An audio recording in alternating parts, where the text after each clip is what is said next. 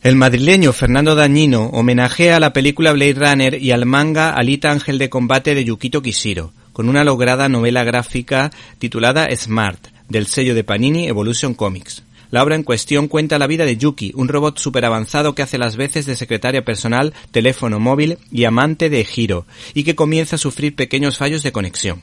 Las ilustraciones del citado dibujante están coloreadas en blanco y negro con una amplia gama de grises, y su obra es comparable a las grandes estrellas del género superheroico. Sin embargo, este autor también destaca por sus cualidades como guionista, y la trama nunca deja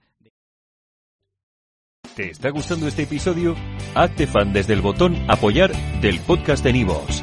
Elige tu aportación y podrás escuchar este y el resto de sus episodios extra. Además, ayudarás a su productor a seguir creando contenido con la misma pasión y dedicación.